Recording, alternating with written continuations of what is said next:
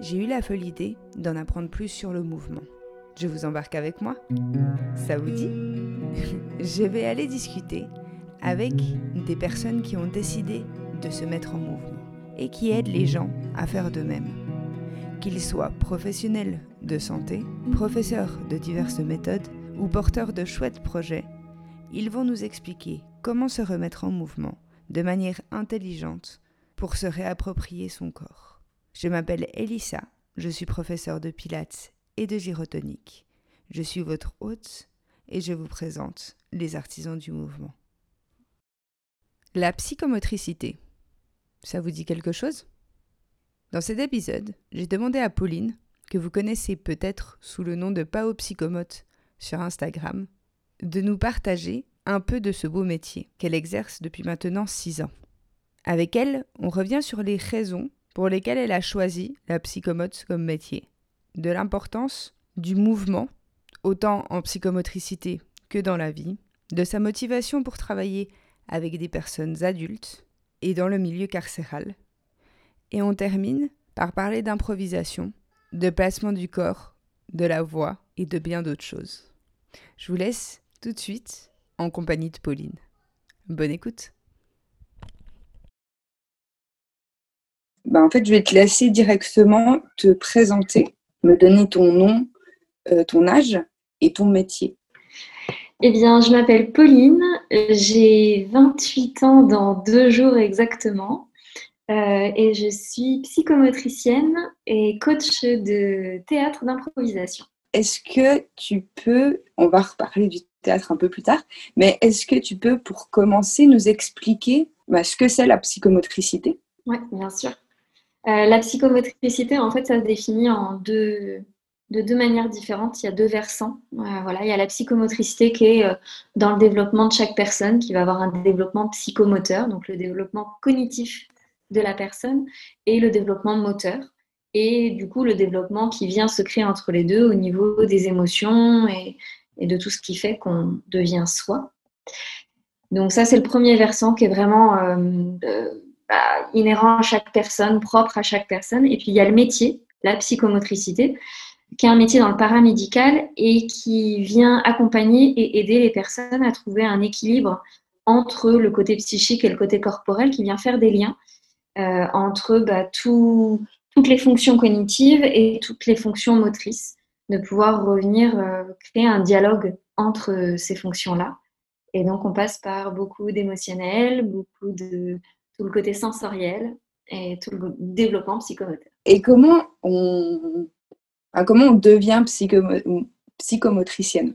Je vais le dire très mal hein, parce que je suis dyslexique, donc euh, autant dire que je vais lutter sur ce mot plus d'une fois. Tu veux dire, tu veux dire psychomote? Ma question, en fait, elle est plus tournée sur comment c'est venu chez toi, cette envie et comment tu as découvert euh, la psychomotricité Alors, depuis très longtemps, donc euh, vers mes 12 ans, euh, j'ai vu un reportage en fait à la télé sur un, enfant autiste qui était emmené par son papa en Mongolie pour faire du cheval et en fait qui a vécu dans, dans des yourtes et j'étais déjà passionnée par l'équitation et par la Mongolie de manière générale. Et en fait de voir le pouvoir de la relation avec le cheval euh, sur un enfant qui était euh, euh, mythique, qui avait très peu de relations avec les autres personnes, et voir comme bah, à quel point le cheval pouvait le faire évoluer. Moi, je me suis dit, oh, je veux faire ce métier-là, je veux devenir donc équithérapeute. Et donc, je me suis renseignée, bah, 12 ans, équithérapeute, ça paraissait très joli, mais dans les faits, je me suis renseignée un peu plus tard et donc je voyais que pour devenir équithérapeute, il valait mieux faire un métier dans le soin, euh, ce qui m'attirait pas mal. Je voulais faire médecine au départ et puis, bon, vu euh, mon ancienne grande propension à me concentrer, j'ai abandonné rapidement l'idée. Euh, mais et donc il y avait soit en gros ce que j'avais trouvé moi c'était à l'époque c'était plutôt éducateur éducatrice spécialisée ou psychomote et en fait, Psychomote m'a beaucoup plus attirée parce qu'il y avait tout un côté de, de, de soin global de la personne. On ne s'intéresse pas qu'à une seule fonction, mais euh, on, prend la personne dans sa globalité. Euh, même si je pense qu'aujourd'hui, il y a beaucoup de professionnels qui sont de plus en plus avec cette manière de, travailler, de professionnel de santé, de dire en fait, bah, il n'y a pas que le corps ou que l'esprit, mais les deux euh, sont interreliés tout le temps. Et donc voilà, donc je suis partie pour faire psychomote. Donc euh, juste après mon bac, j'ai fait une prépa et j'ai fait mes années d'études et voilà. D'accord, et tu avais, fait des avais fait des stages avant? Bah, en fait, j'avais fait un stage en équithérapie. Euh, le stage en troisième, on peut faire un stage de découverte. Et du coup, j'avais fait un stage d'une semaine avec un, un mec qui était équithérapeute et lui à la base il était éducateur spécialisé. Et, euh, et en fait dans sa pratique j'avais adoré mais il me manquait quelque chose. Il manquait le côté euh, de, de soins purs, euh, le côté médical que, que je retrouvais pas trop dans le côté éducateur. Et, Donc du coup après les études de psychomotricienne, c'est trois ans, c'est ça? Ouais, y a... moi j'ai fait une année de prépa, du coup, pour rentrer dans l'école, et après trois ans d'études. Il y a un master également qui existe, mais du coup, le diplôme d'État est en trois ans. Et on apprend quoi? Dans cette formation C'est-à-dire que, parce qu'on s'imagine, euh, l'esprit, le, corps, et ce que j'ai compris, c'est que ça passe, ça passe beaucoup par le jeu, par plein de, de médiations qui peuvent être euh, variées. Mais du coup, à l'école, purement, on t'apprend euh, ben, ce qui est plus le développement moteur et cognitif, où on t'apprend ben, plus le corps humain et, on va dire, de la médecine, enfin, de la médecine entre guillemets. Eh ben, tout. on va... Ouais, non, non, en fait, c'est très complet et c'est lourd, enfin, dans le sens où il y a beaucoup, beaucoup de choses. On a en première année, on a des cours de biocellulaire, euh, des cours euh, de neuroanatomie, des cours de euh, anatomie, neuroanat, c'est un peu loin. Pharmaco aussi, pharmacologie. Voilà, donc il y, a, beaucoup de cours de médecine, il y a beaucoup de profs médecins, beaucoup de. On a eu un chirurgien qui était venu faire des cours d'anatomie. donc on a beaucoup de cours qui se rapportent au côté médical, fonctionnel du corps humain. Comment est-ce que ça fonctionne? Pourquoi ça fonctionne comme ça? Et après, il y a tout un côté aussi sur euh, le psycho, donc des cours de psychologie, des cours de psychiatrie, euh, des cours de psychomotricité aussi. Euh, ça, c'est plutôt en première année, en fait. moi, je me souviens, je ne sais pas si c'est encore comme ça, mais on apprenait plutôt le développement dit ordinaire de l'enfant entre 0, 3 ans, 0, 6 ans. Donc, en fait, comment est-ce qu'il développe de la naissance jusqu'à l'apprentissage du langage, de la marche, des relations avec les autres. Et donc, on va faire des stages plutôt en crèche et maternelle. Là, on va vraiment en fait euh, voir un petit peu comment est-ce que justement la psychomotricité en tant que fonction humaine, comme j'ai expliqué tout à l'heure, mhm. euh, vient se développer. Ça, ça va être en première année. Et après, à partir de la deuxième année, on va un peu plus accéder à des connaissances autour du monde de la psychopathologie, donc euh, du handicap, que ce soit enfant, ado, adulte, des pathologies psycho, psychiatriques, ça va être aussi l'éducation psychomotrice euh, quand il n'y a pas forcément de pathologie, mais plus accompagné sur le bon développement. Et puis après, sur le vieillissement, la personne âgée, euh, enfin voilà, ça, va se, ça va augmenter petit à petit en fonction de la deuxième et troisième année. Mais voilà, la première année, c'est très. Pour moi, ça a été beaucoup. J'ai très mal vécu ma première année parce que c'était beaucoup de bachotage et beaucoup d'apprentissage qui me paraissait très peu concret pour le coup. Euh, si je reprends un peu ton podcast, c'est peu de mouvements et beaucoup de théories. Euh, et à partir de la deuxième année, pour moi, il y a eu plus de mouvements et ça avait beaucoup plus d'intérêt. Pour la petite anecdote, en première année, j'ai été au rattrapage. J'avais, euh, je crois, 9 matières sur 11 à, à rattraper. voilà. Bah, et, Oh, voilà. Et, par contre, bah, en, fin d'année, en troisième année, j'ai fini major de promo et, ça s'est hyper bien passé. Et, voilà, ça veut rien dire aujourd'hui hein, avec major, ça, ça veut rien dire, mais c'est pour dire au niveau des cours en première année, bah ouais, c'est beaucoup de bachotage, beaucoup de théorie, beaucoup de théorisation de la psychomotricité. Et après, tu vis les choses et tu te mets en mouvement. Et c'est là où je trouve mon métier passionnant. tu as une différence à chaque fois entre bah, la théorie et la pratique. Et tu as des gens qui sont très théorie et d'autres qui sont, bah, qui sont, euh, qui ont besoin de vivre la chose pour pouvoir, euh, pour pouvoir l'apprendre, pour pouvoir l'intégrer. En vrai, je pense que je suis, je, suis aussi plutôt théorique. Hein. J'aime, j'aime apprendre beaucoup, beaucoup, beaucoup de choses, euh, mais j'ai besoin de savoir pourquoi je les apprends. Je n'aime pas apprendre juste pour apprendre. mais j'aime savoir pourquoi je les apprends et en quoi ça va être important que je les apprenne. Aujourd'hui, avec, euh, euh, ça fait maintenant six ans que je pratique, enfin que j'exerce mon travail. Euh, et ben aujourd'hui, je me replonge dans mes cours d'anatomie, de neuroanatomie, pour voir au niveau neuroadrénaline, au niveau des hormones, au niveau de tout ça, pourquoi est-ce que ça fonctionne comme ça. Et là, ça me passionne parce que c'est un réel intérêt pour les patients que j'accompagne. Et t'en trouves une autre, t'en tires autre chose que, bah, que l'apprentissage de, de première année quand tu savais pas exactement pourquoi. exactement. La psychomote, tu, on parle beaucoup de, de l'enfant, vu que ben, c'est à l'enfance que, que le développement psychomoteur se fait.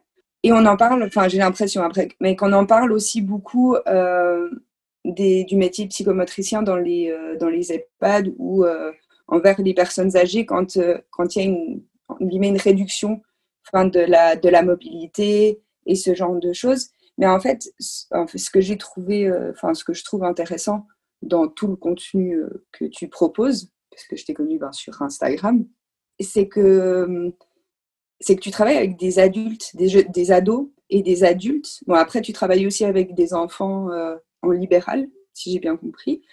Et, mais tu travailles dans un milieu déjà qui est, qui est pas commun, où on a on n'entend pas souvent des personnes travaillant dans ce milieu-là parler sur les, enfin, sur les réseaux sociaux ou comme ça, en tout cas moi, j'en suis pas beaucoup. Euh, et du coup, je me demandais à quel moment est-ce que tu, est-ce que as, enfin, je sais pas si c'est une spécialisation, mais euh, à quel moment est-ce que travailler dans le milieu carcéral s'est présenté à toi et tu as choisi euh, d'aller travailler dans ce milieu-là? Et surtout, à quel moment tu as aussi choisi de travailler avec des personnes adultes et non pas avec des enfants ou des personnes âgées? Alors,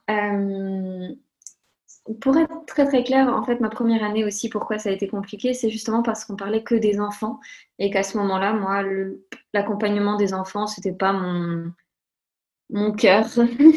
J'avais beaucoup de copines et, de copains qui étaient très ah c'est trop bien avec les enfants et moi c'était voilà je sentais qu'il y avait un petit truc euh, moi oui oui oui oui ça m'intéresse pas tant que ça.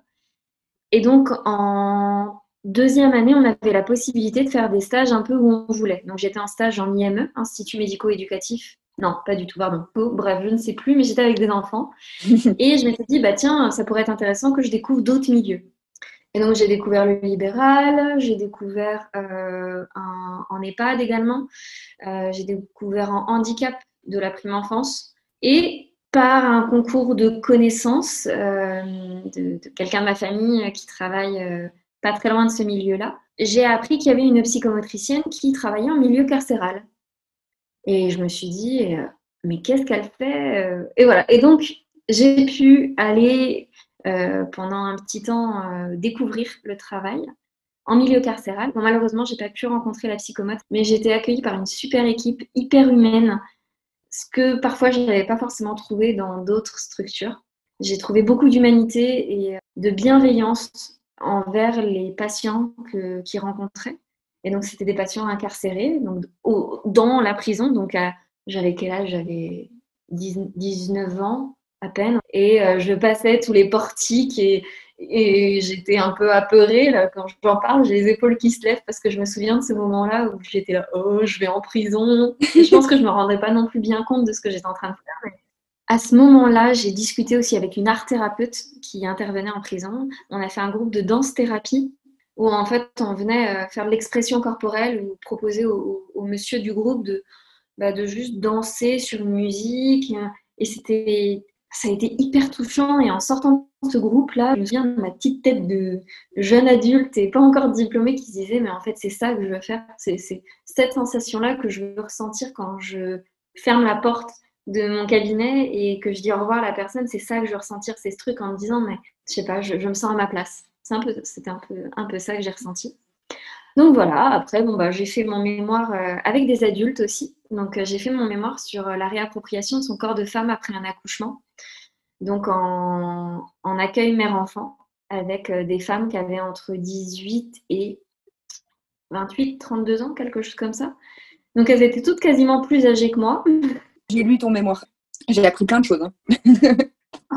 Bah, c'est cool parce que maintenant, moi, quand je le relis, je me dis Oh là là, mais qu'est-ce que j'étais jeune quand j'ai écrit ça Oh là là, mais j'aurais pas dû le dire comme ça Oh là là, mais j'avais pas d'expérience. Et du coup, bah, merci. Ben, en fait, moi, j'ai trouvé la réflexion. C'est la première fois que je lisais sur ce sujet-là, bon, qui me touche depuis, enfin, qui m'a touché depuis peu. Et moi, ma, ma vision de moi-même, euh, mon rapport à mon corps euh, et mon rapport au mouvement, il a complètement, enfin, il s'est complètement chamboulé dans cette période-là. En fait, de l'avoir lu, ça m'a fait comprendre et prendre conscience que c'était normal. Non, mais c'est bête, mais quand on regarde quelqu'un et qu'on est en train d'aider quelqu'un ou qu'on le voit de l'extérieur, on se dit, bah oui, c'est totalement normal, sois gentil avec toi, enfin, recommence. On peut se dire plein de choses, mais tout d'un coup, quand ça t'arrive à toi et que tu te dis que tu es censé savoir et avoir intégré ces choses-là et que tu te reprends quand même une petite euh, baffe dans la figure, et eh ben là, euh, t'as pas forcément ces réflexes-là et t'as pas forcément les derniers mécanismes que tu as appris qui ressortent. Tu as plus ce que tu faisais, on va dire, euh, plus euh, l'instinct qui. Que, que tu as appris en fait pendant, pendant, pendant beaucoup, beaucoup, beaucoup d'années et que tu as emmagasiné dans, ton, dans ta manière de te penser toi.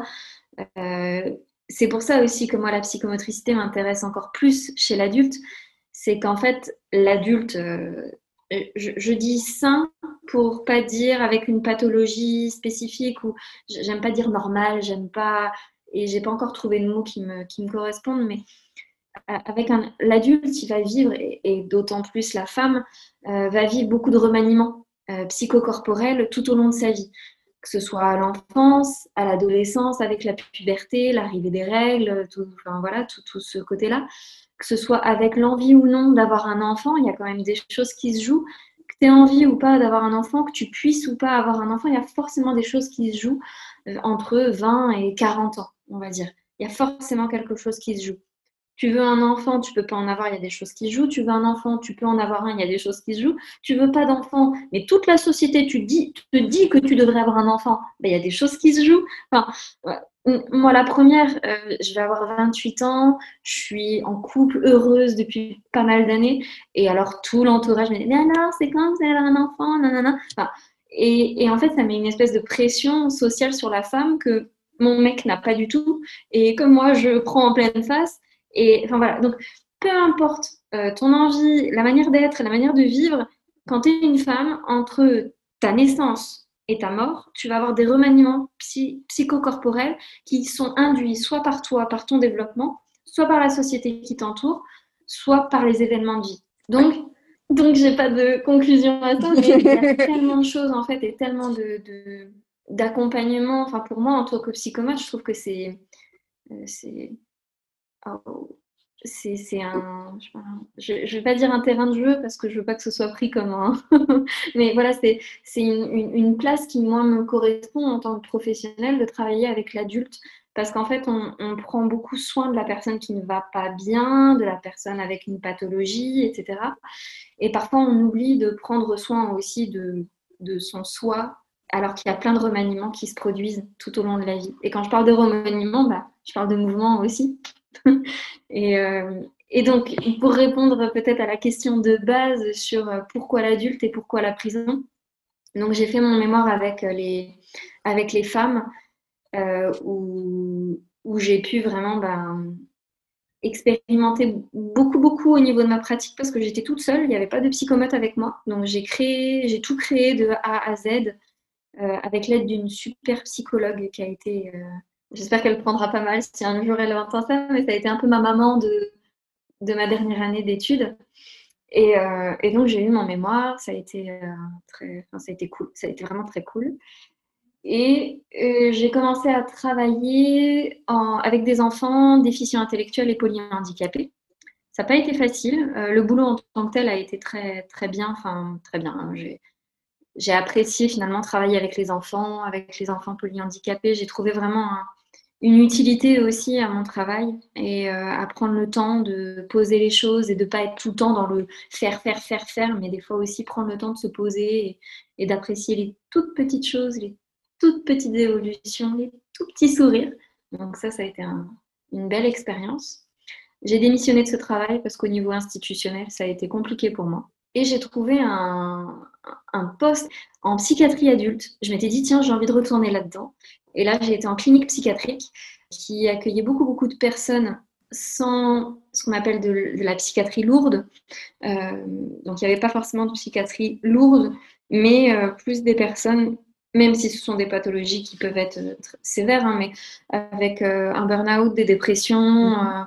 des difficultés d'ajustement relationnel. Enfin, voilà. Donc, ça a été, et ça a été une expérience génial. Enfin, je rentrais tous les soirs et je me disais, oh, mais c'est ça en fait, c'est pour ça que, j'aime mon travail avec les adultes, c'est parce qu'en fait, je pouvais expliquer pourquoi je fais telle ou telle chose, pourquoi est-ce que cette manière de faire va être importante pour cette personne-là. Alors qu'avec les enfants, j'ai un peu moins cette sensation-là.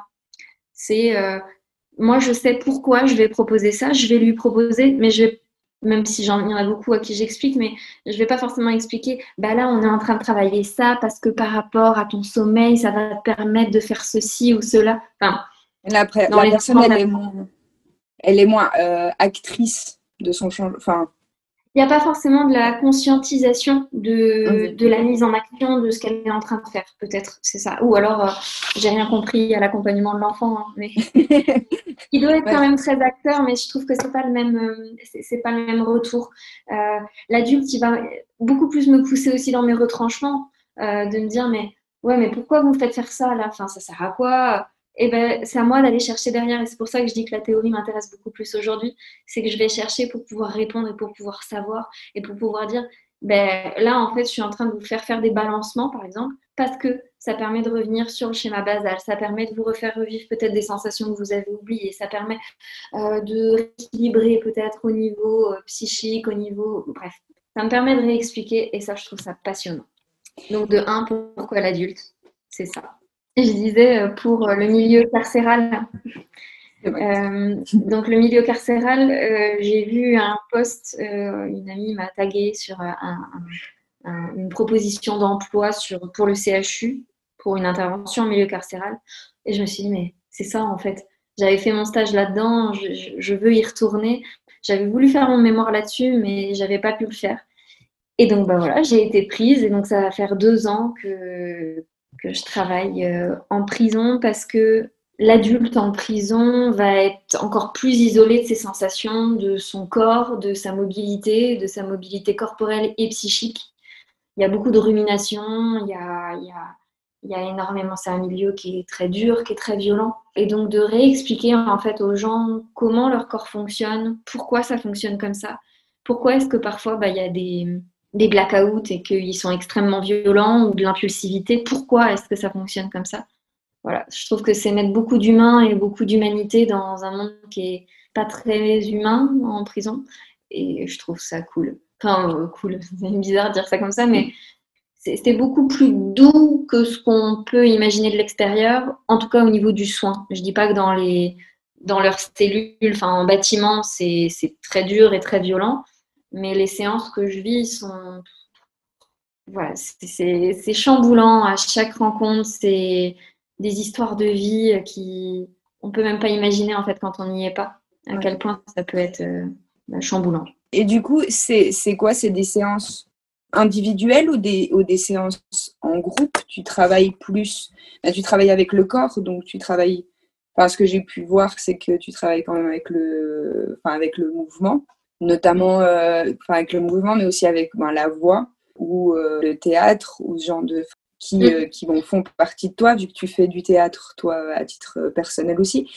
Enfin, en fait, ma question, c'est enfin, quels sont les médiateurs que tu peux utiliser dans un milieu qui a, qui a ben, quand même beaucoup de violence? Alors c'est vrai qu'au niveau euh, matériel, médiation, quand je suis arrivée à la prison, j'avais une salle où il y avait euh, trois coussins et, quatre tapis. Alors qu'en libéral, bah, euh, là autour de moi, je regarde, j'ai juste, juste devant moi, je dois avoir trois jeux de posés sur mon bureau, j'ai 250 jeux dans un placard, des gros ballons, une corde, un hamac, un deuxième hamac en mode balançoire, un banc, un espace. J'ai pléthore de, de matériel alors qu'en prison, bah, j'ai dû m'adapter à faire que avec le corps et à revenir en fait vraiment sur le mouvement corporel sans intermédiaire. la particularité, c'est que du coup, moi, je travaille énormément avec des auteurs de violences sexuelles au niveau criminalité. Hein. Et donc, le toucher, le contact corporel est compliqué, surtout que je, suis, je reste quand même une jeune femme et que ça peut être parfois difficile, le, contact.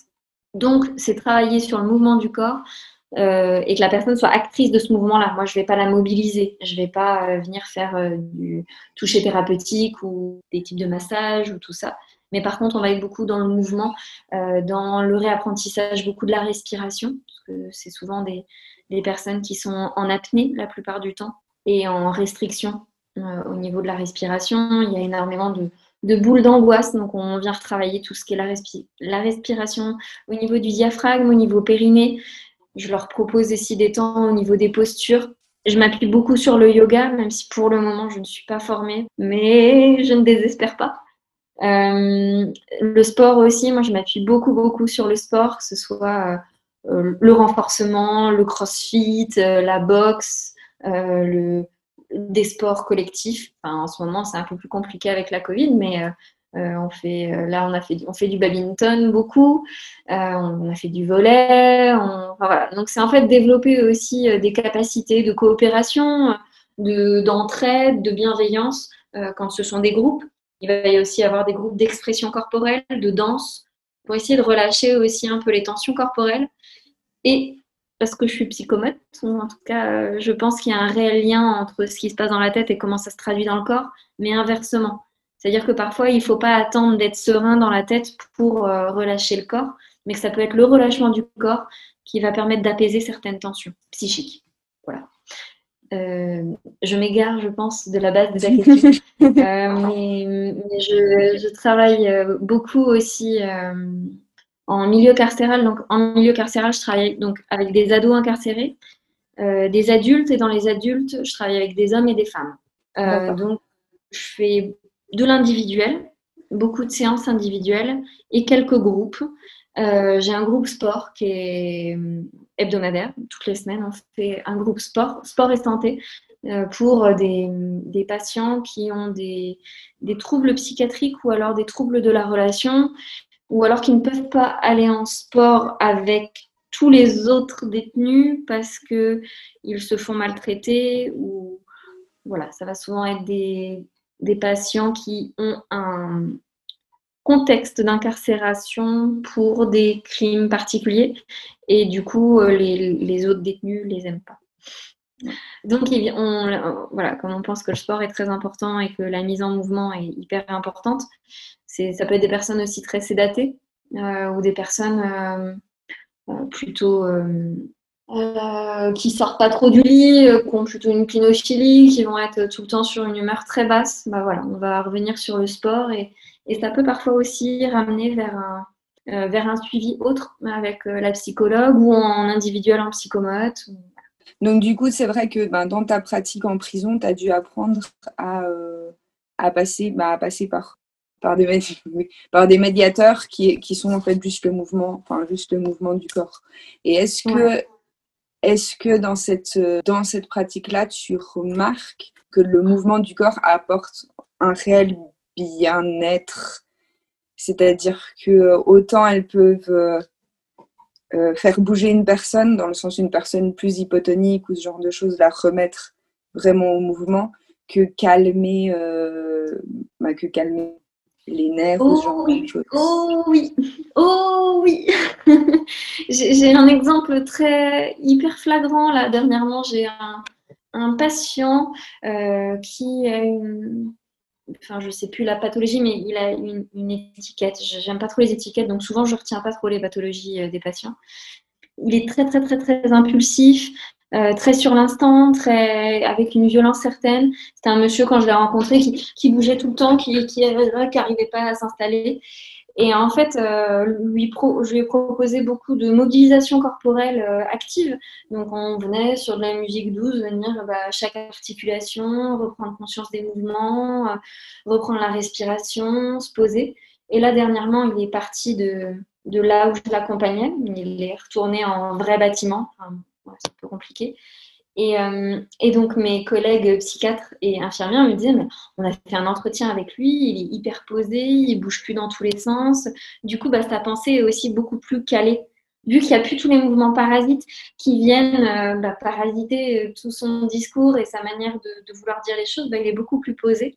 Et quand il m'en a parlé, quand on a fait l'entretien bah, de fin de suivi, il me disait, mais j'ai l'impression que c'est beaucoup plus clair et quand je sens que ça part dans tous les sens, je me repose sur ce que vous m'avez dit, sur je pense à mes pieds, comment ils sont posés, tiens, mes, genoux, ah, tiens, euh, mes hanches, hop, je remonte petit à petit. Et en fait, quand il arrive au cerveau, bah, ses pensées se sont apaisées et il est beaucoup plus serein. Et donc là, par exemple, sa dernière phrase avant de se quitter, il fait Ah oui, et puis même, euh, eh ben, il y a la surveillante, euh, elle, est, elle, a été conne et tout, elle, elle voulait pas, bref, elle voulait pas quelque chose, bah, je l'ai même pas tapé. Super donc, donc oui, clairement, en fait, la mise en mouvement corporel permet aussi des fois, enfin très souvent, un apaisement psychique parce que on vient rééquilibrer le, l'afflux nerveux aussi, parce qu'il y a beaucoup de nervosité, beaucoup de stress, beaucoup d'angoisse qui viennent ben, énerver tout le corps, tout le cerveau, que du coup, quand on vient apaiser tout ça au niveau corporel, ben, ça apaise aussi au niveau du cerveau. Je trouve ça hyper intéressant. Enfin, je, ça me fascine. ça me fascine parce que ben, j'ai donné pendant, pendant des années des cours enfin, voilà, de pilates, de choses comme ça. Mais ce que je me suis rendu compte, c'est que en fait, beaucoup de personnes, si elles avaient en fait mal à un endroit ou si elles avaient des douleurs, des douleurs, des fermetures, et en fait, elles vont voir les médecins et on leur dit, mais bah, sur le papier, en fait, vous avez, enfin, vous avez rien, entre guillemets. C'est-à-dire qu'il n'y a pas de, il y a pas de, il y a pas de pathologie. Et pourtant, ben, elles sont fermées, elles ont mal, elles ont, enfin, il y a ça, et de se mettre, enfin, vraiment de se mettre en mouvement, et peu importe le sport. C'est-à-dire que ben, moi, j'ai fait plus des sports euh, où on se recentre sur moi parce que ben, c'est mon histoire qui m'a fait arriver à ce genre de sport. Ben, voilà, mais je pense que la boxe ou un sport euh, qui peut être très, entre guillemets, très violent, ben, en fait, ça peut aussi fonctionner et faire la même chose que ben, faire euh, voilà yoga méditation. Je pense pas que ce soit bon pour voilà pour tout le monde.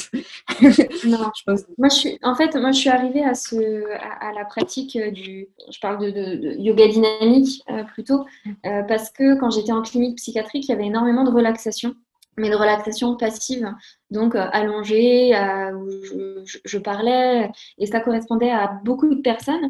Mais il y avait pas mal de personnes qui, à la fin de la relaxation, disaient oui, mais j'ai pas réussi à me concentrer. Oh, et puis euh, j'avais j'avais la jambe qui bougeait. Oh, et puis j'avais l'impression non, mais si je bouge pas, c'est à dire que je suis mort. Enfin voilà, donc il y avait beaucoup beaucoup d'angoisse au fait de ne pas bouger. Et donc ben, mon petit cerveau a réfléchi quand même parce que ça m'arrive.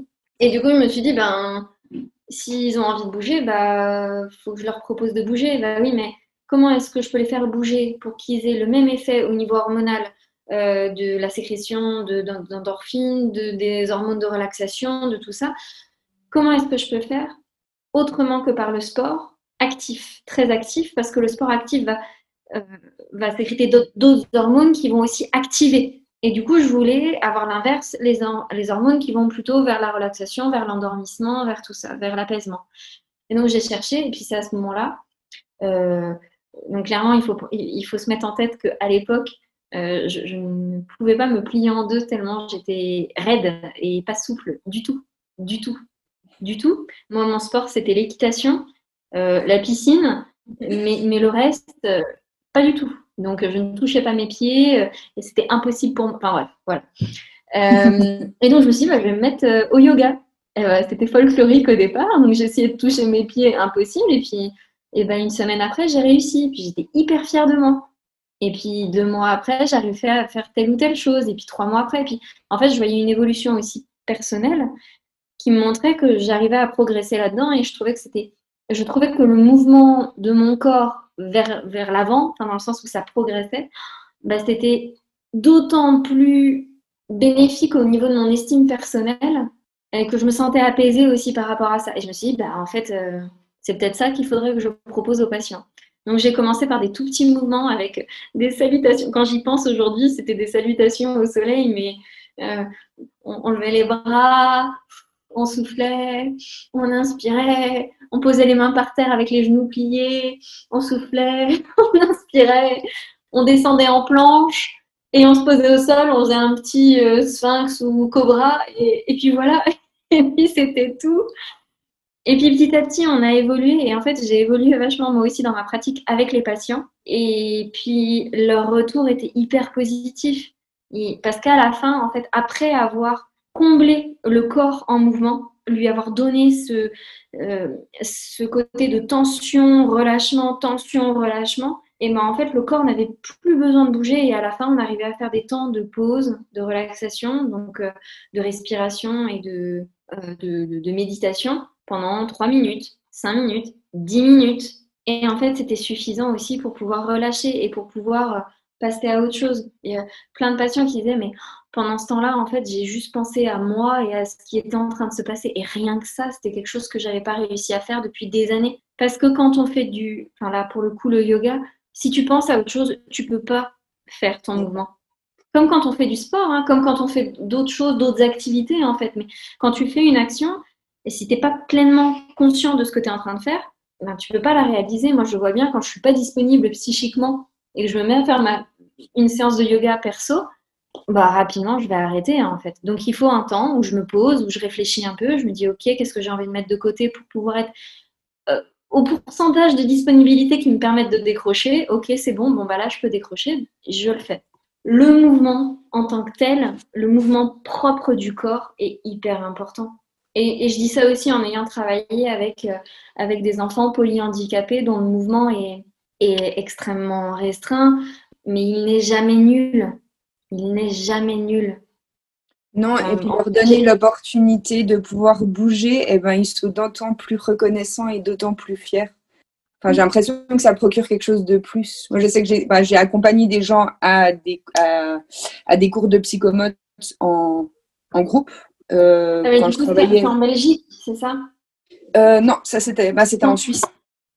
Ouais, mais Suisse et Belgique, on parle de cours de psychomotricité. Donc en fait, c'est des cours où tu apprends à développer ta propre psychomotricité. Ça s'appelait de la danse-thérapie, mais réellement, c'était euh, des séances de psychomotes, mais en groupe avec, euh, bah, avec une psychomotricienne. Et c'était des euh, qui étaient soit malvoyantes, soit mhm. aveugles, avec un handicap souvent physique en plus. D'accord.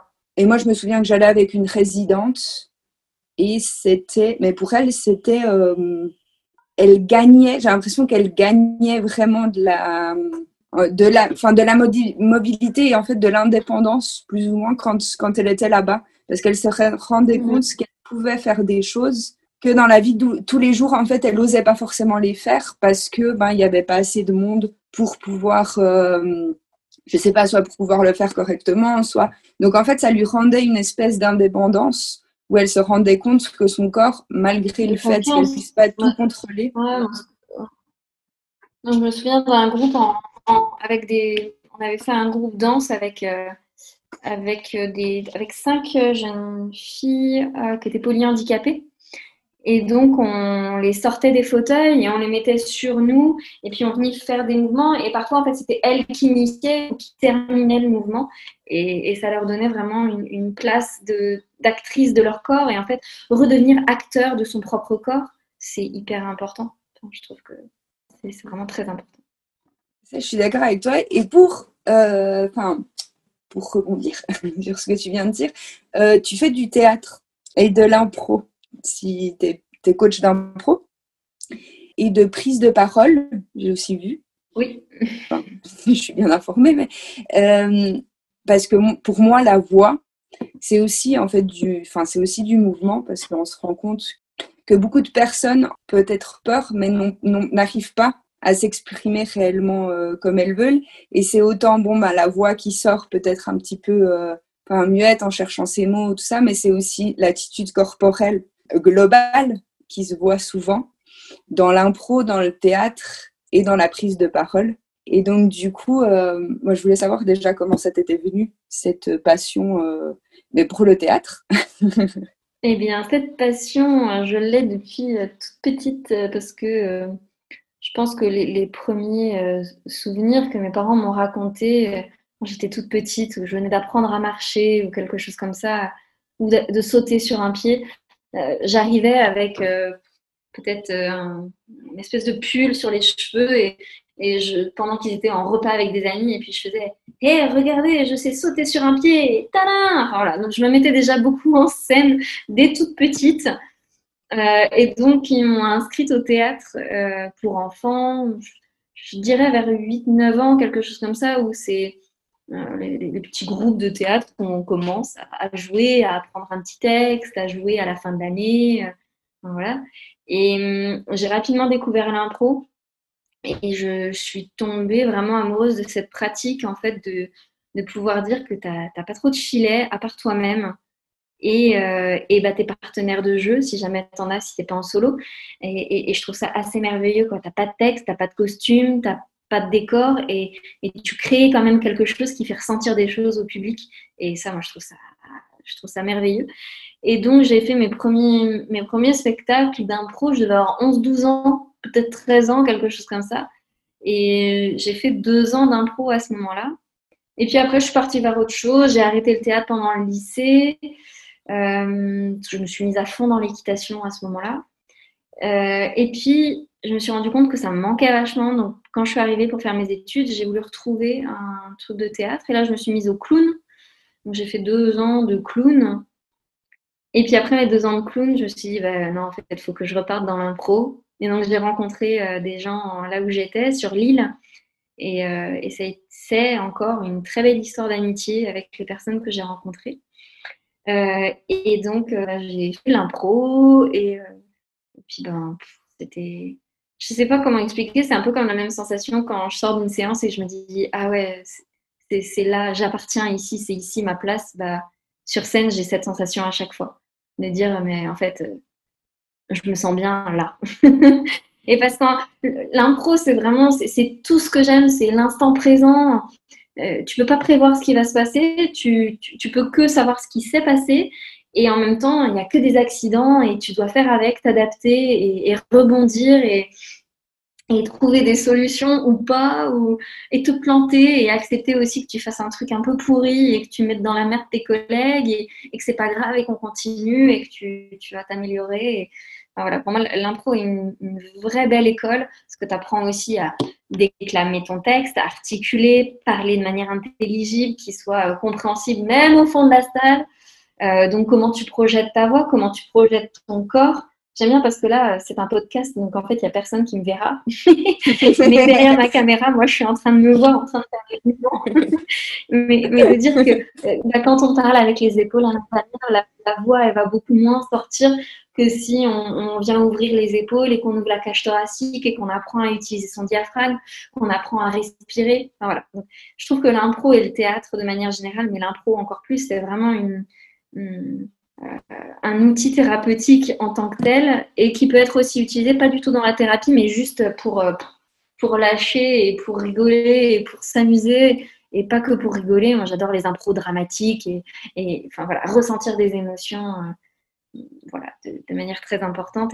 Et, là, j'en parle avec plein. Je, me sens très animée là depuis que je parle d'impro.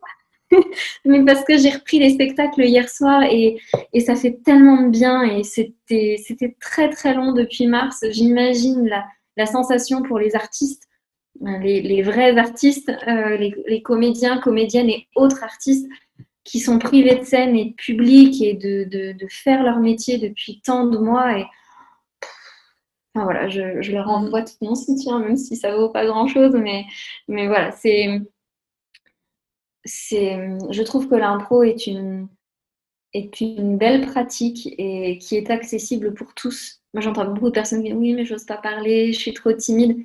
Mais justement, si, si tu envie, si, as envie si tu veux rester timide et que ça te va, mais très bien. Moi, je je forcerai jamais quelqu'un à, à, changer sa nature. Mais si tu as envie d'essayer euh, de, de faire autre chose et de ne plus forcément stresser quand tu dois parler à ton patron pour telle ou telle chose ou pour dire certaines choses, bah, viens en impro. Mais en tout cas, tu, le, tu donnes envie. on, voit, on, voit, que tu es passionné. Euh, on voit que tu es passionné et, euh, et c'est beau à voir. Enfin, moi, j'adore les gens passionnés, donc, euh, donc voilà. Ça me fait plaisir et, et ça se ressent. Je, je Et est-ce que, tu, est-ce que tu dirais que justement l'impro le, enfin, et, le, et le théâtre, ça t'a, aidé à, toi, toi, ta vision de ton corps, de qui t'es ton estime, ton image de soi et construire ben, ton, schéma, ton schéma corporel, ce genre de choses. Est-ce est que cette pratique, elle, elle a été... Euh, la, la, pratique du théâtre de manière générale, parce que du coup, je fais aussi du théâtre classique sur des textes. Euh, j'ai fait les fourberies de Scapin, par exemple, euh, les noces de Figaro l'année dernière. Enfin, c'est des textes très classiques ça me permet énormément de me dire, parce que tous les jours quand je me regarde dans le miroir, je me dis pas oh je m'aime, je suis merveilleuse, oh là là, quel canon. Non, ça n'arrive pas très souvent. Mais par contre, ce que j'arrive à me dire devant le miroir quasiment tous les jours, c'est mon corps est capable de me donner ces sensations-là quand je suis sur scène. Grâce à mon corps, j'arrive à incarner euh, la comtesse, j'arrive à incarner euh, une poufiasse, j'arrive à incarner euh, j'arrive à incarner mon corps ma voix, mon visage, mes émotions me permettent d'incarner tellement de personnages. Je prends tellement de kiff à faire ça qu'en fait, rien que pour ça, bah, j'adore mon corps. J'adore ce qu'il me permet de faire. Et, pareil pour le sport. Je, rapproche ça aussi du sport. Quand j'arrive à courir et, à me dire, j'ai fait ça, bah, c'est ma petite fierté, quoi. C'est de dire, mais mon corps m'a permis de faire ça, même si j'aimerais bien que euh, j'aimerais bien, par exemple, là aujourd'hui, ça me saoule parce que mes cheveux, ils sont pas assez bouclés, que voilà, ou que euh, j'aimerais bien avoir mes cuisses un peu plus fines ou mon ventre un peu plus. Enfin, voilà, c'est tellement dérisoire par rapport à ce que mon corps arrive à faire et arrive à me faire ressentir. Ben, que je pense que le théâtre, moi, m'a permis ça, le, de pouvoir. Euh, j'avais un, un, pote qui est comédien aujourd'hui, avec un, super one man, qui m'avait dit, et ça m'a toujours ça m'a toujours, euh, c'est toujours resté en moi. Il m'a dit, tu as une capacité phénoménale à pouvoir être moche. Et, j'avais trouvé ça génial de me dire en fait que ben, dans ce qu'il voulait dire, c'était que j'avais une capacité à, changer aussi physiquement et à pouvoir prendre tout type de, de manière d'être corporelle et, et, de la voix pour pouvoir incarner euh, tout type de personnage. Euh, et, voilà. Ou alors juste, il voulait me dire que j'étais un laidron et je ne l'ai pas très bien compris. Mais, mais au point de vue du théâtre. Donc voilà. Et puis d'autant plus, je trouve que la pratique du théâtre, bah là par exemple, en, te parlant, euh, je ne me sens pas stressée je sais là où je veux aller à peu près, même si je me perds parfois dans plein de paroles, mais j'arrive à me recentrer, j'arrive à me poser. Euh, je sais que corporellement, je parle avec les mains, je parle avec le corps, et ça, ça me convient bien parce que je sais que la personne en face de moi, c'est beaucoup plus facile de m'écouter. Si je parle pas tout le temps comme ça et que j'ai une voix qui continue d'une manière très monocorde et que je. Voilà, là, tu vas me perdre en trois minutes. Mais par contre, si j'arrive à faire des pauses, à prendre le temps du silence, eh ben, tout de suite, ça devient beaucoup plus passionnant parce que tu vas dire oh, qu'est-ce qui arrive après? Et dans le théâtre, c'est pareil. Quand tout le monde se pose et qu'on regarde quelque part, on se dit oh, qu'est-ce qui va se passer? Ben, Je trouve que c'est ah pareil. Et donc, bah, dans le côté thérapie, dans, le, dans la psychomotricité, je retrouve ça aussi beaucoup. Je ne peux pas être tout le temps faire la même chose parce que la personne, à un moment, elle va plus trouver son compte. Il faut que je m'adapte, il faut que je change, il faut faire des pauses, il faut faire des silences. Et il faut pouvoir s'adapter. Et, et du coup, moi, je m'y retrouve vachement dans toutes ces pratiques-là. Moi, ce qui me fascine euh, en parlant avec toi, c'est ton énergie. Euh, c'est vrai que dans ta manière de parler, de poser, d'expliquer les choses, en fait, on ressent directement ce que tu as envie de transmettre. Enfin, ou en tout cas, moi, je le ressens après, voilà. Mais, et c'est vrai que, ben, par exemple, bon, après, je sais que c'est une parenthèse dans ta vie, mais quand, euh, quand je vois ce que tu fais sur Instagram, je trouve que c'est assez phénoménal ce que tu arrives à faire parce que tu arrives à, faire transmettre ta passion avec un outil qui, ben, bon, on trouve des bonnes et des mauvaises choses, mais je trouve que tu as réussi à tirer profit d'Instagram pour montrer ce que pouvait être ton métier, tes passions, et puis, puis une partie de toi. Voilà. merci, merci c'est cool, hein, parce que franchement, Instagram, ça reste euh, une parenthèse et qui pourrait être beaucoup plus chronophage. Ça demande énormément de temps. Je pense que avant de commencer à m'y mettre, je m'en rendais pas compte. Et je, ne suis pas méga suivie enfin voilà, mais je,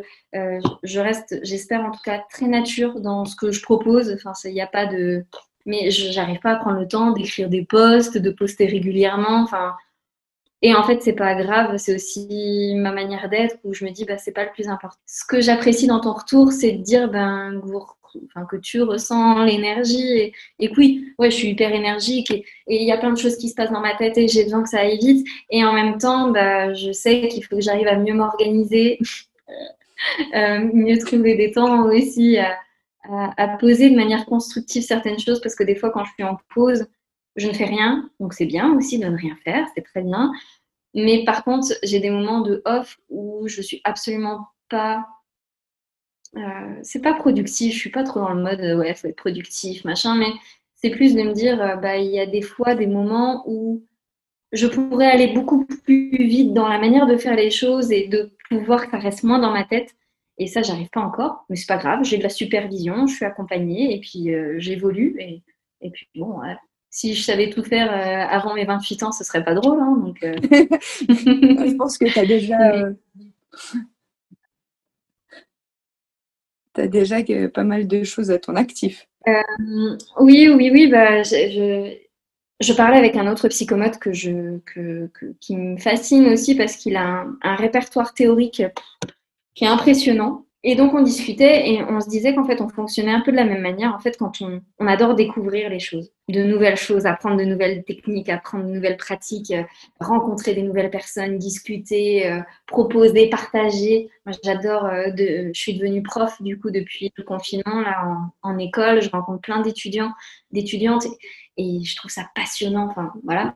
Et on se disait mais en fait quand il y a quelque chose qu'on qu'on maîtrise pas vraiment mais on a compris, on a fait le tour même si on ne le maîtrise pas, on a envie de passer à autre chose parce que voilà, on, a besoin d'avoir des nouvelles choses qui se passent et, et, moi c'est ça en fait. J'ai quand tu m'as proposé le podcast, je me suis dit oh trop cool, un nouveau truc et tout, euh, ah, c'est trop bien et puis je connais pas les artisans du mouvement, ah super. Voilà, plus j'ai de challenge et plus plus ça me plaît et plus je vais essayer de le faire.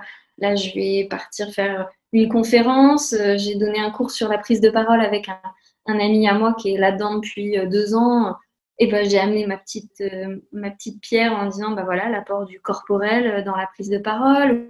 Et donc je trouve ça super cool. Et pour l'instant j'ai plein d'énergie, donc bah je la mets en, action. Mais je voulais parler bah, justement de ton compte, enfin de ton compte Instagram et plus spécifiquement bah, de la minute psychomote. Parce que sur, sur ton compte, tu as fait pas mal de mini, enfin, comme des mini explications de plusieurs concepts de ton métier, des concepts de ton métier, et tu as fait ça, euh, as fait, vous faites ça avec plusieurs autres psychomotriciennes. Ouais, alors en fait, c'est l'instant psychomote, parce que du ah. coup, euh, pas de souci. En fait, j'ai fait euh, une vidéo. Je, je, préfère en fait parler par vidéo que par écrit sur les posts, je me suis rendu compte que je ne je, le disais pas tout forcément tout le temps, donc euh, je préfère en vidéo. Alors après, je me suis un peu euh, fourvoyée, j'ai fait des vidéos très longues et, que les gens ne regardent pas forcément, et, et c'est pas grave, en fait, moi, ça m'a permis de dire certaines choses. Mais par contre, dernièrement, j'avais fait la minute de Pao, parce que du coup, mon compte Instagram, c'est Pao, Pao Psychomote, Pao.psychomote. Et du coup, j'ai fait la minute de Pao où je voulais faire ça assez régulièrement, mais pour l'instant, il n'y en a eu qu'une. mais ça va venir, j'espère prendre le temps un jour de pouvoir en, tourner quelques-unes parce qu'il faut se dire que pour 2-3 euh, minutes de vidéo, bah, il y a une quinzaine de minutes de tournage parce que bah, oh non, je ne suis pas d'accord avec ce que je viens de dire, non, je veux le redire, non, c'est pas comme ça, mince, le téléphone est tombé, non, le son n'est pas bien pris, quelqu'un est venu me déranger, voilà.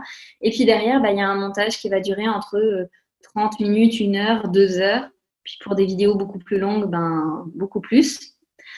Euh, donc ça prend énormément de temps et comme je le disais tout à l'heure, c'est pas là où j'ai envie de mettre mon temps pour le moment. Et par contre, on fait avec euh, plein de collègues euh, sur Instagram Psychomote les instants psychomotes. Et ça, donc il y en a un par semaine. Et donc, on est tout à avoir le même thème. Donc, par exemple, cette semaine, c'est l'organisation. ah oui, on voit pas la caméra, mais en gros, je viens de lever mon pouce en l'air pour une petite moue de dépit qui dit que c'est pas du tout mon sujet préféré. Mais euh, donc l'organisation et donc plein de psychomodes vont poster sur ce sujet-là.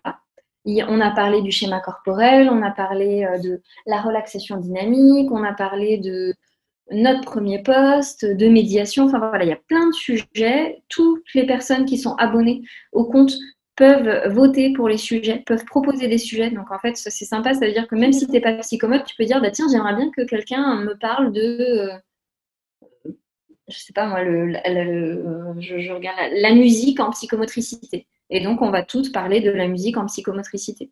Donc, en fait, tout le monde vote. Et puis, à la fin, donc le vote commence le Lundi, on propose, mardi, on fait les votes, et mercredi, on dit quel est le thème de la semaine. Et donc, le mercredi, jeudi, vendredi, jusqu'au samedi, jusqu'au dimanche soir, on peut poster sur ce thème-là. D'accord. Ouais, en fait, c'est parce que si il faut être abonné euh, au compte, chaque psychomote, chaque semaine, en fait, on... c'est une de nous qui propose le vote. D'accord. Par exemple, la semaine prochaine, euh, bah, c'est moi, donc c'est sur mon compte. Ou dimanche, je vais prévenir comme quoi, bah, demain, vous pourrez commencer à proposer les, les, thèmes, ou même dimanche, je vais proposer directement. Et puis à partir de lundi soir, je vais proposer un premier vote. Donc les personnes vont choisir. Et puis mardi, pareil, un deuxième tour, deux ou trois, ça dépend le nombre de thèmes qui sont proposés. Et le mercredi, je propose le thème et, et voilà. D'accord. Et donc du coup, il y a des sujets où, où tu as appris des choses, j'imagine? On t'a proposé des sujets, euh, on t'a proposé des sujets auxquels tu n'aurais pas forcément pensé ou. Bah, par exemple, l'organisation. Euh. Non, non, mais si, je reprends un petit peu là en, direct euh, ceux que j'ai pu, ceux que j'ai pu mettre. Moi, je les ai si tu veux. Il y a la limite et contenance, prise en charge de 0 à 6 ans, la gestion de la colère, du stress, le stress, la sensorialité la place de la psychomote, la douleur. Ouais, la, proprioception aussi. La euh, proprioception. la frustration, moi j'ai fait, l'image du corps, le graphisme. Enfin, en fait, on, peut, on peut vraiment parler de tout. La carence affective aussi, il y avait eu. Limite et contenance, ouais, bah c'est ça, voilà. Mais, mais, du coup, en fait, il y en a plein. J'étais un peu plus. Je me rends compte que j'étais un peu plus. Euh, j'avais peut-être un peu plus de temps l'année dernière. Euh, mais, euh, mais, mais bon, voilà, après, euh, il y a une super, une super énergie aussi sur les psychomotes d'Instagram, beaucoup de bienveillance, je trouve, dans, les, dans tous les professionnels, et c'est cool. Et, je dis psychomotes parce que j'ai plus de contact avec elles et eux, mais les kinés, les ostéos, les ergos, les orthophonistes, enfin voilà, tous les professionnels, j'en oublie sûrement et j'ai pas envie d'en oublier, mais j'en oublie forcément. Et, voilà, mais euh, il y, a vraiment un beau partage et, je trouve ça vraiment cool parce que, c'est rapide, c'est-à-dire que toute personne peut aller voir du contenu et prendre des informations, mais je trouve que du coup, ça devient beaucoup moins tabou et beaucoup moins. Euh, euh, réservé ou stricto censuré à des personnes qui peuvent avoir cette éducation-là. Et donc ça, moi, je trouve super cool, quoi. Si on peut aider, tu, tu vois, le fait que tu me dises, bah, le fait d'avoir lu ton mémoire, bah, il y a des petits trucs qui m'ont aidé ou, un petit peu, ou en tout cas, j'ai appris certaines choses. Rien que ça, je trouve ça super, en fait. Enfin, et de me dire que peut-être rien qu'une personne peut être aidée, bah, c'est OK. J'ai une personne sur Instagram qui m'a contactée, euh, qui a une personne de sa famille qui a été incarcérée et euh, et qui était totalement perdue. Et je lui ai dit, bah, écoute, moi, je ne peux pas franchement te parler de l'incarcération en tant que telle, je suis du côté du soin. Donc, euh, Et en fait, je suis juste échangé, elle m'a dit, bah, merci, en fait, parce que j'étais pas du tout écoutée. Et bah, voilà, quoi. Et c'est ça que j'adore, c'est pouvoir échanger. Là, par exemple, j'avais proposé en fin d'année des mises en situation pratique. Les étudiants de troisième année, ils passent, en fait, euh, un examen pratique. Et avec le confinement, bah, ils n'avaient pas de cours de mise en situation pratique, ou en tout cas pas beaucoup. Et donc j'avais proposé ça, je pensais avoir 3-4 euh, personnes qui me diraient euh, oui, oui, euh, moi je suis intéressée. Et en fait, je sais plus combien j'en ai fait, mais là j'ai envie de te dire que j'ai eu 150 personnes peut-être qui sont venues me, me demander des MSP. Donc moi toute seule, j'ai dû en faire une cinquantaine. Et mes collègues, peut-être pas 150. Je suis un peu marseillaise peut-être là sur les bords. quel cliché. non, je l'exagère un peu peut-être 80, enfin j'en sais rien, mais bref, j'en ai eu beaucoup et, euh, et c'était top en fait de rencontrer plein d'étudiants et, d'étudiantes et, voilà. D'accord. Pour, euh, mais pour conclure, en fait, j'aurais deux questions pour toi. La première, c'est si tu devais euh, inviter quelqu'un pour parler du sujet, peut-être plus, bah, soit un professionnel de la santé, soit quelqu'un qui soutient un projet qui tourne autour du mouvement, ou une prof d'une méthode que peut-être je ne connais pas, parce que je connais absolument pas toutes les méthodes, qui te viendrait à l'esprit Est-ce que je peux dire deux personnes ou pas? Alors, je vais dire deux personnes qui sont. Euh, la première, c'est euh, un peu ma deuxième maman. Euh, elle s'appelle Bénédicte et Bénédicte, elle est photographe, mais elle photographie la personne dans son mouvement. Et si tu suis un peu sur les réseaux, je la partage régulièrement parce que J'apprécie énormément son travail de manière générale sur le côté aussi psychologique que peut avoir la photo. Euh, sur Instagram, c'est Bénédel Photo. Et, euh, et, en fait, elle a une vision très humaniste et, très vraie de la personne qu'elle rencontre. Et ça me plaît énormément. Et donc, c'est elle qui a fait aussi toutes les photos euh, qui vont être sur mon site, toutes les photos de, du cabinet. Et je trouve qu'en fait, elle arrive à, à percevoir avec euh, son œil de photographe et son objectif le regard et, l'énergie et le mouvement de la personne. Et bah, du coup, je trouve ça passionnant. Et la deuxième personne, elle s'appelle Camille. Et Camille, elle est psychomotricienne. Depuis hier, elle est diplômée équithérapeute aussi. D'accord. Et elle est photographe. J'ai une attirance hein, pour les photographes. Parce que je pense que la photo, ça a été aussi un, thème de mon mémoire, est un médiateur euh, vraiment euh, qui peut être bien utilisé, peut être vraiment euh, un, beau tremplin pour l'estime de soi. moi, je sais que sur les photos, il y a des. voilà, je. et puis, quand Camille m'a prise en photo, je me suis dit Ah ouais, mais en fait, là, c'est bizarre, je crois que je me sens. Je, me vois jolie. Mais en fait, je suis pas maquillée trop, j'ai pas d'artifice, t'as pas retouché. Ah ouais, bah c'est cool en fait. Et donc Camille, euh, je crois que c'est Camille, K-A-M-I, photographe sur euh, Instagram.